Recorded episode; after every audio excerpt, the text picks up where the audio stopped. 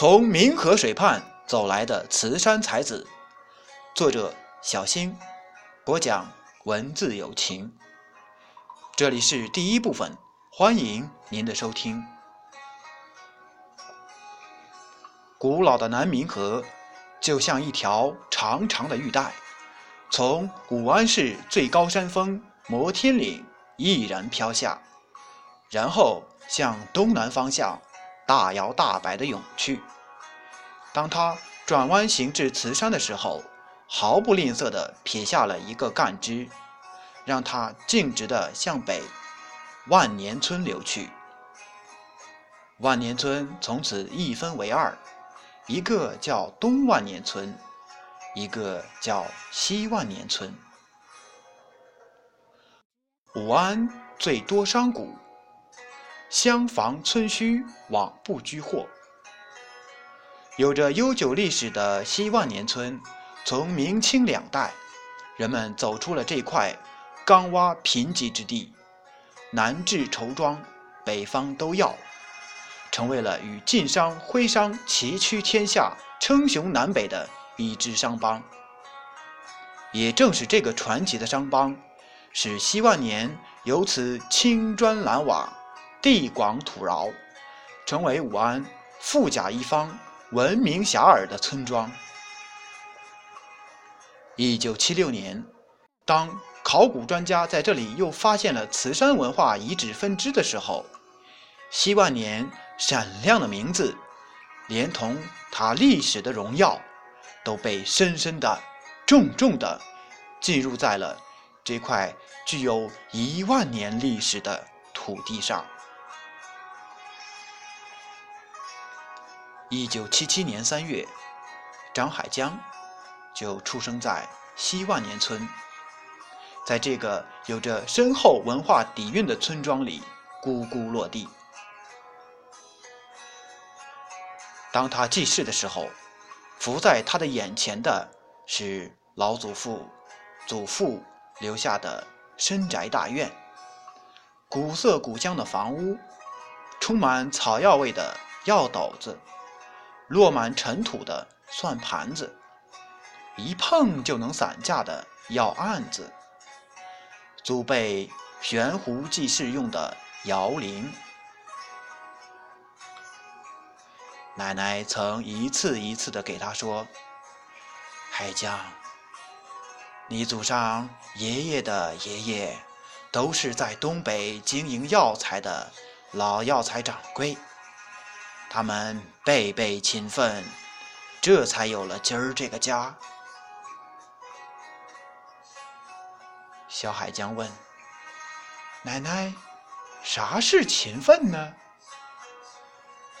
奶奶说不出，就手指着悬挂在墙上的牌匾说：“你看看老祖先咋说吧。”陈旧的牌匾。遒劲地写道：“天行健，君子以自强不息；地势坤，君子以厚德载物。”海江抬头望去，稚嫩的面孔露出了像大人般的沉思。海江家门口有个台子。村里人都叫他大个台子。旁边有一棵高高的老槐树，上挂一节铁道轨钟。每天早起，钟响人起，乡亲们便扛上铁锄头，驮上土箩筐，赶着大牲口，一群一波的出去垒堰头、砌水坝。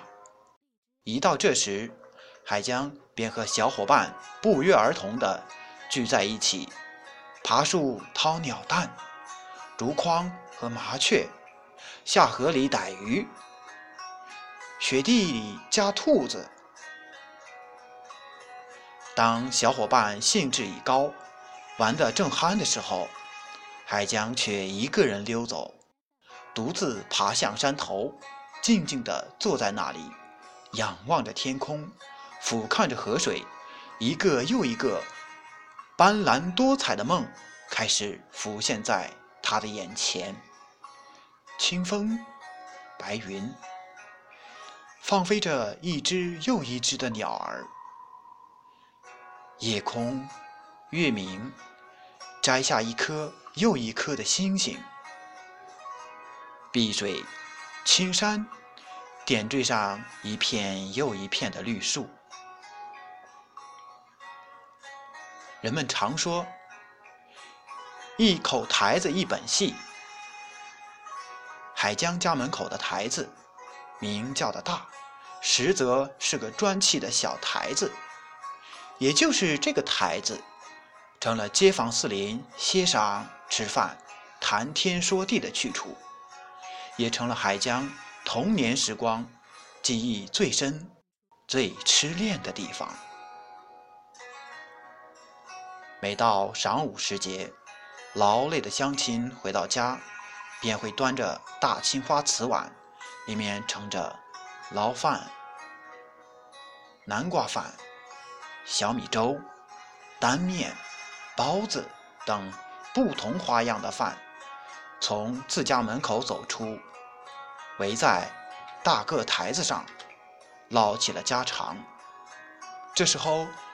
会唱戏的大娘们，还会哼上一曲乡土味很浓的地方平调烙子戏选段，直逗得大伙儿笑得前仰后合、捧胸五度为止。夜晚，大个台子更是热闹非常。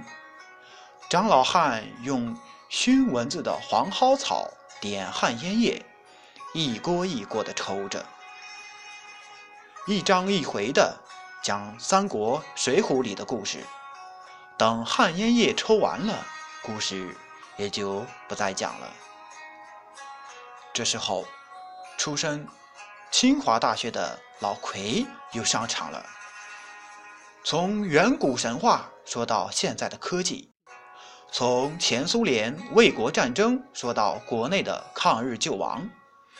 从马克思、恩格斯《资本论》说到毛主席打天下，一口气就能说到半夜一两点钟。蹲在身边的小海江和小伙伴听的是忒过瘾，眼睛瞪得圆圆的，耳朵立得直直的，奶奶拽几回都拽不回去。海江的奶奶爱看戏，附近的村子。哪儿有了庙会，奶奶总爱带着他去看戏。为了让海江安生的看戏，奶奶总是拿出几角钱，让他买糖葫芦、糖人等零食吃。当身穿龙袍、腰佩蟒带、脸挂长须的戏剧人物大步上场的时候，海江好奇的眼光一下子就亮了起来。他一边瞧。一边打破砂锅的问奶奶，小嘴巴吧嗒吧嗒不停。一回开演《白蛇传》，白素贞唱断桥那一段情深深意切切的哀婉场景，海江竟泪水流满了脸颊。奶奶笑着对他说：“只是演戏，你都当真了。”此时。年幼的张海江还不明白什么是艺术感染，但他真切地感到，这好像就是身边的事，身边的人，是那么真，那么的感人。毕加索说过：“艺术家是承受四面八方刺激的仓库，从天空、大地、纸片，从……”走过物体的姿势和蜘蛛网等等，都不断的使我们感受到某种刺激。在西万年村这个落满历史尘埃的村落里，幼年的海江就是从虫儿、鸟儿、鱼儿到泥土、山坡、树木，从老宅子里的雕梁画栋到卖货郎。一声声的吆喝，从老先生说古论今的话坛，到戏台子上敲响的锣鼓铿锵，在不知不觉中感受着历史，感受着文化，感受着艺术一波又一波的浓厚气息。一颗艺术的种子，已悄悄地埋在他幼小的心中。几年后，小海江和其他同龄孩子一样，幸福地步入了学堂。这是一个仅有十平方米的习万年学校，年久失修的房屋，用石板搭的书桌，用木板搭就的板凳。当身背画布书包的海江端正地坐在书桌前时，老师上的第一堂课给他留下了。一生抹不去的记忆。老师望着三十多个拥挤在一块儿的学生，挥舞着手臂说：“少儿好学，如日出之阳；壮儿好学，如日中之光；老而好学，如秉烛之明。”小海江聆听老师振奋的话语，心里像泉水喷涌一般，久久不能平息。一个学期后，海江不仅学业门门优秀，艺术惊人的天赋表现得一览无遗。同学们发现，海江最爱画画，画什么像什么，没有不会画的。一个同学把捉来的一只小鸟放在他的面前，让他画。没想到他画的鸟活灵活现，跃跃欲飞，比真鸟还要好看。海江的画同时也吸引了老师。在一次作业批阅中，老师发现小海江画的不是别人，画的就是老师自己。端详着素描端庄、惟妙惟肖的画，既教书又育人的老师在惊叹之余，开始把目光框定在这个特殊的艺术苗子之上。不久，当西万年小学在全市书画大赛中获得了第一名嘉奖的时候，老师兴奋地把获奖者。张海江高高的举起，久久没有放下。书画之外，小海江还最喜欢读书，犹如高尔基所说：“像一个饥饿的人，尽情的吮吸知识丰富的营养；像一个攀登者，在人生进步的阶梯上，一步一步的攀登着。”超越着，他最爱看的就是故事会、郑渊洁的童话、十万个为什么。这些书几乎让他耳熟能详。不仅如此，武安附近九个学校的图书馆，他几乎跑遍了。集会上的书，也被他积攒下来的零花钱买遍了。他不仅看故事书、小人书，还看经史、哲学、美学这些高深的书籍。有时遇到的问题，他能思索好多天。书成了小海江自由畅想的世界，也成了他学习生活中不可缺少的一部分。因为他爱看书，同学们。给他起了很多外号，书王、故事大王。到周末的时候，同学们还缠着让他讲故事。小海江就像大人似的，坐到讲台上，一本正经的开讲，一讲就讲一下午，只讲的同学们拍手喝彩。岁月如梭。海江已走向了风华正茂、独立思考的年龄。在他告别西万年的小山村的时候，他站在武安这块既熟悉又有感触的热土上，开始像伏羲观察着日月那样无限深邃，像李白神游着八极那样自由驰骋。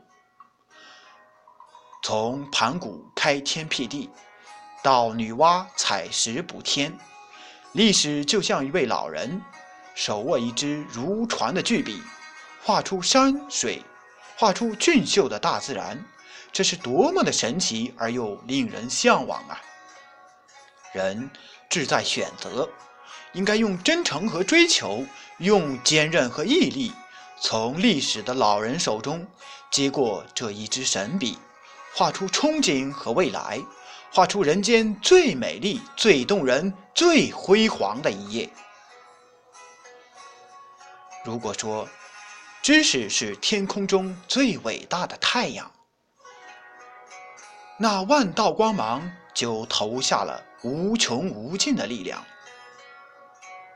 一九九五年，张海江考入邯郸市职工中专学校。这位从山里走出的农家孩子，深悉其实，饱悟其理。他如同鱼儿，一头扎入水中的世界，尽情的探寻和追觅；如同鸟儿，抖翅冲向了蓝天，尽情的搏击和翱翔。在课堂上，作为班长的他，如饥似渴地学习着财会、计算机。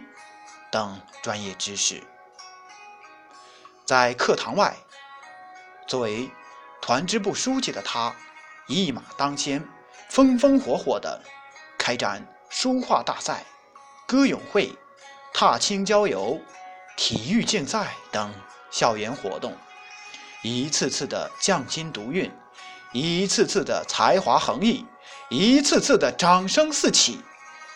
张海江。像一株沾满露水的小河，露出头角，亭亭玉立。他设计出的计算机程序应用，在超市、课程编排之中。他的书画作品交流到邯郸画院、地区书画社团、邯郸地区书画展赛创作活动中。他的散文、诗歌、对联、小说。不断的发表在《邯郸日报》《邯郸晚报》等报刊中。张海江，一个火焰般跳动的名字，在这空气清新、洁净如洗的校园内，吸引着越来越多师生的眼球。在求知的道路上，张海江从来都是孜孜以求，坚定而又执着。在学校一周紧张的学习结束之后，海江一个人来到邯郸市工人文化宫、群艺馆、寒山画院、邯郸书院，用省出的零花钱购买门票，开始认真的听书画写作专家的授课。下课了，别的学员都走了，他却留在那里，等专家走来。把积攒下来的一些问题，虚心地向他们请教。为了拜访名家，求得点金，他冒着写客冷落、回避的境遇，一回一回地敲门，一回一回地进入。好多次，寒风凛冽，大雪飘飞，还将站在艺术家的门口就静静地等候。好多次。夜幕深沉，灯暗人稀，还将抱着成卷的书画走在回校的路上。没有时间，他就晚上熬通宵，加班加点的学习创作。没有钱，他就跑到邯郸地矿学校，给学生上书法班、篆刻班，挣得微薄的收入，聊以养生。三年的风雨无阻，三年的遍访名家，张海江的书画水平已经有了不小的长进。他做出的画，意味隽永，如虚荣实，意趣纵横。他写的字，急缓有序，直抒胸臆，宽卓疏朗。在和邯郸一位颇有名气的书法家切磋中，还将拿出他创作的一幅草书作品，请他辅正。书法家打开看到，整个字卷将筋骨血肉融为一体，宛如行云流水，颠而不怪，狂而不张，既显纤纤柔情，又现铮铮铁骨。书法家被这幅字的气度深深的折服了，连声赞叹：“张先生，乃真性情之人也。”邯郸有个古老的街道，叫回车巷。这个巷子的北面是一个林林总总的书画斋、书画社、墨宝斋。里面有琳琅满目的书画作品和纸墨笔砚，篆刻其实。周末的时候，回车巷也是张海江的必访之处。在浏览观赏一些名家字画中，他对篆刻艺术又产生了浓厚的兴趣。他深知篆刻要比绘画、书法难度更大，要在方寸之间。容载天地山川，造成气象万千，非有广博的学养、高超的手工，实难为之。但他没有退却，坚持掌握这一技能。没有充足的钱，他从地摊买来刻刀、篆刻字典、各种材质的石料。没有老师，他自己对照字典。追本溯源，博览百家，磨习经典。面对我们祖先创造的博大精深的文字宝库，张海江用在书市上购买的大小石料，纵刀刻上了“坚忍不拔”四个大字，以述其拳拳之志，以表其卷卷之情。蒲松龄说。有志者事竟成，破釜沉舟，百二秦关终属楚。苦心人天不负，卧薪尝胆，三千越甲可吞吴。三年的中专生活就要结束了，在邯郸这座拥有灿烂历史、拥有百万之众的城市中，张海江从一个农家孩子。到一个有中等学历的学生，从一个初步艺术爱好者，到一个小有名气的书画家、篆刻家，探索、追求、努力、奋斗，还将有着梦想与现实的感慨，又有痛苦和喜悦的交织。当他来到赵国的丛台，涉级而上，登高望远，当年。赵国的金戈铁马，翩天旌旗，仿佛浮现眼前；赵国的铁流嘶鸣，战鼓号角，仿佛犹在耳畔。他想，历史匆匆的过去了，但是未来总是要人勾勒着、描绘着。我们的未来，应该是一幅。什么样美丽而又动人的画卷呢？